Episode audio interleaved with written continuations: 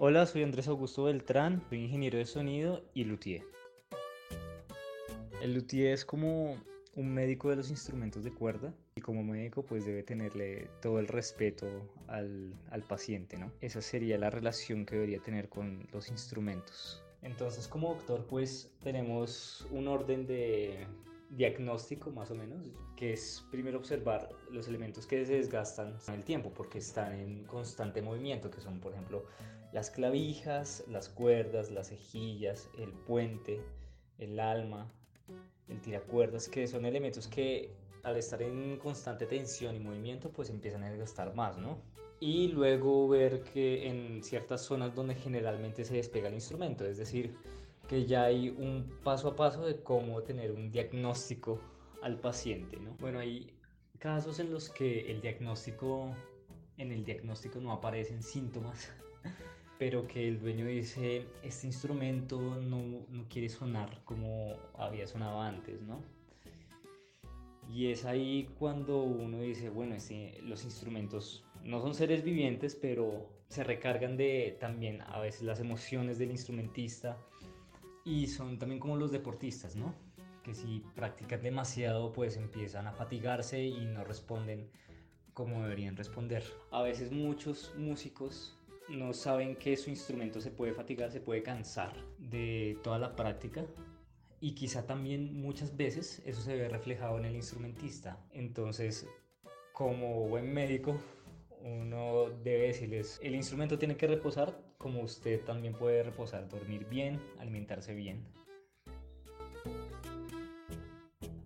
Los instrumentos pueden tener las mañas de su dueño, uno eso, y dos que si son muy viejos tienen las mañas de sus dueños pasados. Entonces es muy complejo porque empiezan a generarse mitos acerca de todo, ¿no? Llega un instrumento muy viejo, por ejemplo, mi maestro me vendió este violín y ese violín lleva de su maestro, del maestro de su maestro y eh, desde entonces no se le ha cambiado el puente. Y uno dice, uy, bueno, este puente puede ser tan viejo como el violín y a veces conlleva problemas. Cuando uno cambia ese puente por uno nuevo, el resultado puede ser desastroso y no suena igual. Entonces uno dice, bueno, a este paciente no le funciona lo estandarizado. Y en efecto no le funciona. Uno devuelve se devuelve al puente original, entonces toca hacerle otras correcciones para que funcione en función del, de ese puente viejo, para que no pierda el sonido. Esa es de las mayores mañas que uno puede encontrar en estos instrumentos y que generalmente son en instrumentos viejos, no tanto en los nuevos. En los nuevos el sonido demora en desarrollarse, eh, así como en una persona.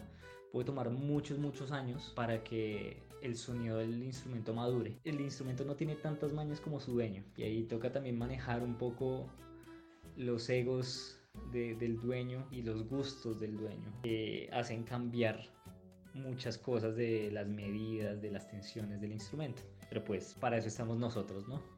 Para también satisfacer necesidades y arreglar las cosas.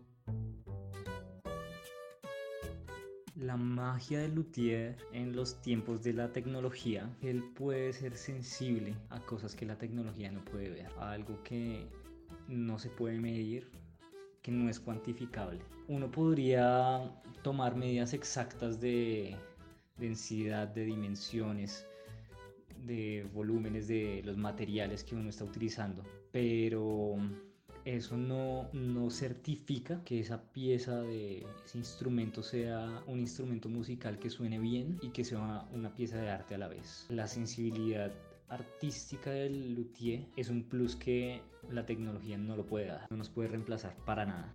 Hay todo un, un, contexto estético frente a los instrumentos y se debe pensar desde la función del instrumento. ¿Por qué existe el instrumento? Y es que es otra manera de comunicar comunicar cosas que no se pueden decir en palabras. Y eso no lo puede hacer la tecnología. Eso es del artista, que en este caso podría ser instrumentista, y el luthier. El luthier puede interpretar los deseos del instrumentista y ponerlos en el instrumento, cosa que no podría entenderlo una máquina, que lo entendería en unos y ceros. Ahí está el valor de, de nuestra labor.